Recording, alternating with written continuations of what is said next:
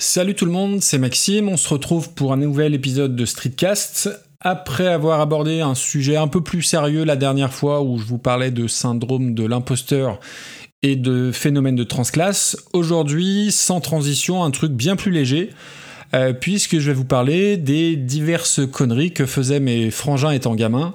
Euh, c'est un sujet que j'avais dû aborder une fois, alors soit dans Reconversion, soit dans Super Cover Battle. Et c'est vrai que je parle souvent de, bah, la période quand on était gamin. Et je crois que c'est sur le Discord d'écoute ça, où je crois même que c'est Damien qui me disait bah tiens, ça serait rigolo de nous faire un épisode sur les conneries que faisaient tes frangins. Euh, D'où l'épisode d'aujourd'hui. Donc voilà pour la thématique du jour. Euh, en préambule, avant de rentrer dans le vif du, sujet, euh, il y a certaines conneries, vous le verrez, c'est des conneries de, de sale. Il y a certaines conneries qui sont un peu plus, un peu plus limites et peut-être même carrément répréhensibles. Euh, bon, on va dire qu'il y a prescription, c'est des faits qui sont arrivés il y a 30 ans, et euh, sans jouer le vieux réac de service, c'était quand même une autre époque, et Dieu merci, aujourd'hui, on pourrait plus refaire ce genre de conneries, ou du moins euh, pas de façon aussi régulière dans un même collège. et pour amener toujours un petit peu de contexte, alors non pas que je cherche à excuser quoi que ce soit, mais simplement ça, ça explique un petit peu qui je suis et d'où on vient. On a habité euh, très longtemps donc à Saint-Priest. Alors Saint-Priest c'est euh, euh, à l'est de Lyon, donc banlieue lyonnaise. On habitait au 11e étage. Alors c'était pas complètement une cité, c'était pas franchement une zone pavillonnaire non plus. voilà, donc moi jusqu'à mes 6 ans, j'ai été élevé ici, et mes frangins, ils ont 5 et 6 ans de plus. Donc eux ont que 18 mois d'écart, donc ils ont été élevés presque comme des jumeaux. Euh, et donc quand on a déménagé, euh, Sébastien rentrait en sixième et Cédric l'aîné rentrait en cinquième. Et on a déménagé, on a changé du tout au tout puisque euh, on est arrivé dans un petit village de 300 habitants au fin fond de l'Isère. Donc on est passé d'une grosse résidence avec des bars de partout, où on était au 11e étage, à un petit village rural où il y avait, je crois, 300 habitants et trois fois plus de vaches et de moutons. Et donc d'entrée de jeu, on a été vu comme les vilains lyonnais, les vilains citadins qui venaient euh, piquer le pain des paysans. Je caricature, mais c'est un petit peu comme ça qu'on vécu, euh, qu'on a vécu un petit peu notre, intégration, pardon. Euh, et sur le côté vilain citadin, compte tenu du comportement de mes frères, force est de constater bah, qu'ils n'avaient pas forcément complètement tort, on va dire ça comme ça. donc du coup, je vais distinguer deux types de conneries les conneries qu'ils faisaient au collège, et puis celles en dehors, tout simplement. Euh, donc moi quand je suis arrivé en sixième, alors on est arrivé donc dans cette maison en 80, 87, donc j'avais 6 ans et demi, donc j'ai fait ma primaire euh, à l'école publique, à l'école du village, vous savez c'est ces écoles de village où dans la même classe il y a CP, CE1, CE2, CM1 quasiment. Et, euh, donc mes, frères ont connu donc le, le collège 6e et 5e donc dans, dans, dans, la grande ville à côté, à Bourgoin-Jallieu. Et donc moi, plus tard, quand je suis arrivé en sixième dans le même collège, j'ai eu la malchance de tomber sur une prof qui avait eu les deux, qui avait eu Cédric et qui avait eu Sébastien. Et donc cette prof, donc c'était Madame Burlet, prof, euh, prof d'anglais. Et quand elle a vu mon nom, elle m'a demandé euh, Maxime, est-ce que vous êtes le frère de Cédric et de Sébastien? Donc du bout des lèvres, euh, j'ai dit oui, Madame. Et là, elle m'a répondu d'un laconique et très sec. Euh, ok, bah si vous êtes euh, comme eux, je vous jette par la fenêtre. Donc euh, ce qui plantait le décor. voilà pour mon entrée au, collège. Donc tout de suite un petit, un petit coup de pression. alors moi j'ai pas trop fait de conneries au collège et ça sera peut-être l'objet d'un prochain épisode, mes, mes conneries, parce que heureusement vous verrez j'en ai fait moins qu'eux ou des moins graves. Et donc du coup voilà au collège, passer après mes frères c'était pas forcément évident. Alors je vais vous donner ça en vrac dans toutes les, toutes les bêtises qu'ils ont faites. Euh, ça, c'est souvent, voilà, ça revient souvent à chaque repas de famille. Je pense que j'en ai oublié, je pense que je ne les connais pas toutes, et je pense que mes parents ont assez rapidement arrêté de demander parce que, parce que je pense qu'ils sont pas au courant de tout. Euh, déjà, première chose, euh, on ils mangeaient à la cantine, moi aussi je mangeais à la cantine, mais eux, euh, donc avant moi, et ils chouravaient, donc ils piquaient les, couverts à la cantine pour faire quoi? Alors, déjà avec les couteaux, ce qu'il faisait, c'est que sur la, bordure du collège, euh, juste derrière le, grillage, à l'intérieur de la cour, il y avait toute une, bordée de sapins. Et donc, ce qu'il faisait avec les couteaux, eh ben, il, il sciait les troncs petit à petit. Alors, ça devait leur prendre un certain temps. Il le faisait pas complètement parce que sinon les, arbres tombaient tout de suite et ils se faisaient choper. Mais voilà, il les coupait aux deux tiers de manière à ce que euh, une heure après ou le soir ou le lendemain, bah, les arbres tombent et euh, bah, du coup ils se faisaient pas choper. Donc ça avec les couteaux. Et avec les fourchettes, ils étaient encore plus inventifs puisqu'ils les plantaient dans la pelouse. donc le temps de midi et deux. Et quand ils allaient en cours l'après-midi, et que les préposés à l'entretien passaient la tondeuse dans la pelouse, et eh ben vous imaginez le boucan de tous les diables que ça faisait. Et euh, j'imagine mes deux frangins regardant à la fenêtre et se marrant comme des baleines devant les conneries qu'ils ont fait et qui devaient faire marrer tout le monde.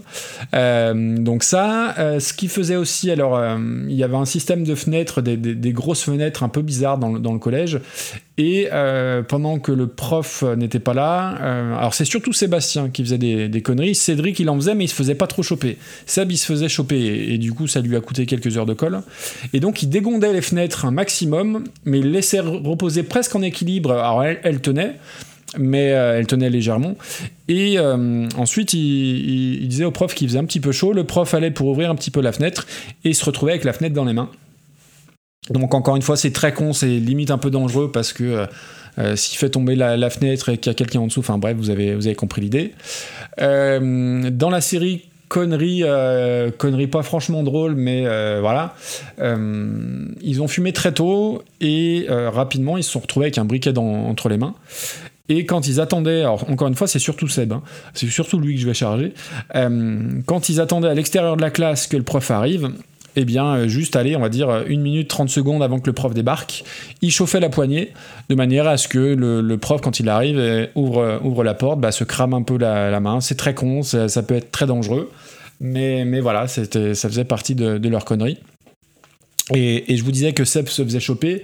Il se faisait tellement choper que je pense que pendant très longtemps, il a eu le record d'heures de colle heures de colle, ou alors je crois que maintenant on dit heures de retenue, à mon époque on disait des heures de colle. Première année de sixième, il a eu 64 heures de colle, je crois. Tant et si bien qu'il a fallu deux carnets de correspondance pour euh, bah, tous les avertissements, les mots qui se prenaient.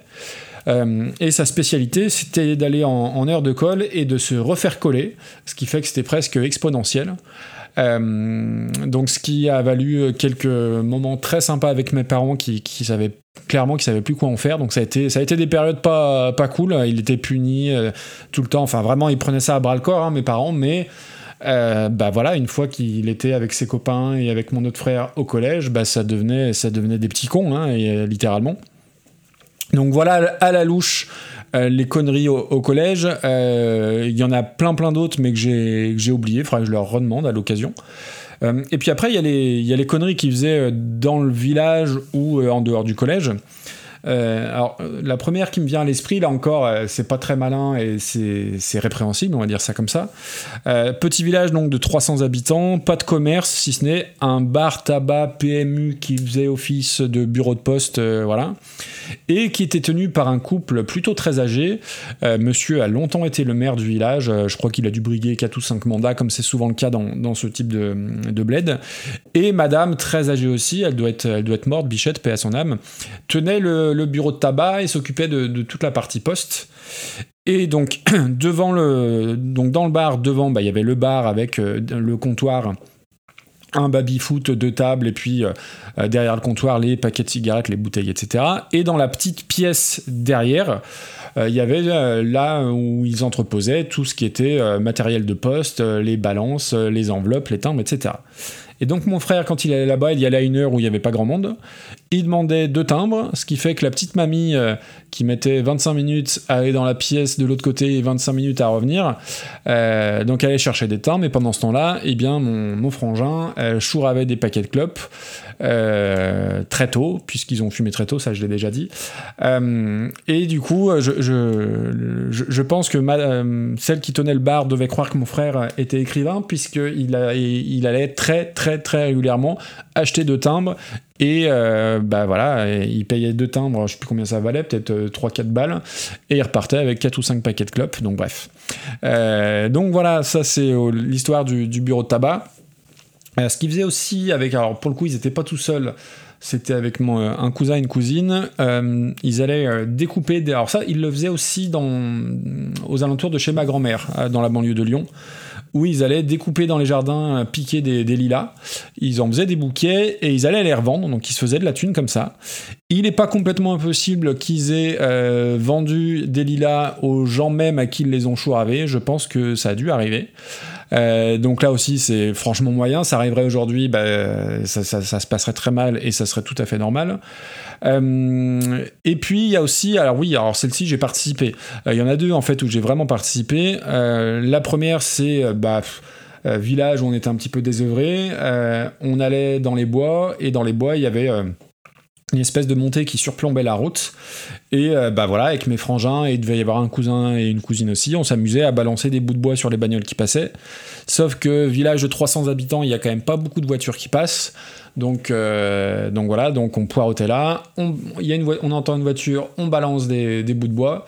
Donc de bol, c'était la bagnole de mon père qui est sorti en furie de la voiture et, nous, euh, bah, on a dû déraper et donc du coup on n'a pas pu s'échapper à temps. Et ce qui fait qu'on s'est pris une reculée mais phénoménale. Je pense qu'on s'en souvient encore et mon père, je pense, il s'en souvient encore aussi. Euh, donc il y a celle-ci et puis il y a bah, la fameuse histoire de la boulangerie. Je crois qu'on en a déjà parlé aussi dans le dans le podcast et où euh, Damien me traite de, délinquant à chaque fois que je parle de ça. Et en soi, il n'a pas complètement tort parce que ça reste du vol. Où on allait piquer des, bah, des bonbons à la boulangerie du village et on y, allait à quatre. Donc mes deux frères devant qui étaient plus grands, euh, ma cousine derrière qui se cachait et qui tenait dans son dos avec ses mains une chaussette de foot. Et moi, j'étais le plus petit. Je prenais sur les côtés euh, les paquets de carensac, les paquets de mentos et je les fourrais dans la, chaussette. Donc du coup, on avait à chaque fois un stock de bonbons assez, assez conséquent. Euh, jusqu'au jour où mon frère s'est fait toper. En fait, il avait euh, coincé un espèce de paquet de réglisse sous le bras. Et au moment de payer, parce qu'évidemment on y allait pour acheter euh, un bonbon à 5 centimes et, on chargeait la mule euh, avec, euh, je sais pas, on avait avec 2 kilos de bonbons. Et au moment de, payer et de sortir la pièce de, sa poche, standouille, bah, il écarte le bras et il y a le paquet de réglisse qui tombe. Je sais plus trop comment ça s'est goupillé, mais je pense qu'on a dû détaler comme, comme des lapins, comme tout gamin qui fait des conneries. Et voilà, c'était dès que j'écoute Renault, en fait, je, repense à cette période-là parce que c'était un été où on écoutait Renault en boucle avec nos Bermuda fluo à carreaux. C'était la mode euh, fin des années 80, début des années 90. donc voilà, donc Renault égale Carensac et Minto qu'on piquait chez le marchand, c'est exactement ça. donc voilà pour celles où j'ai participé un petit peu avec eux. Et puis la connerie, l'histoire de famille qui est revenue sur le tapis un nombre incalculable de fois. Euh, donc on est pareil, toujours au milieu des années 80. On est en voiture avec mes parents. Euh, donc mes, deux frères et moi à l'arrière, mes parents devant, mes parents qui clopaient comme des malades parce qu'à l'époque, bah voilà, à l'époque tout le monde clopait, enfin tout le monde clopait, euh, les gens clopaient en voiture et mes frères se plaignaient de la fumée. Ouais, est-ce qu'on peut ouvrir? Vous êtes relou avec vos clopes, hein, enfin voilà. Et une semaine après, donc mes frères ont allé peut-être 15-16 euh, ans à tout péter. Une semaine après, euh, mes frères vont avec des copains euh, au plan d'eau à Mérieux-les-Étangs, donc la petite bourgade à côté de chez nous.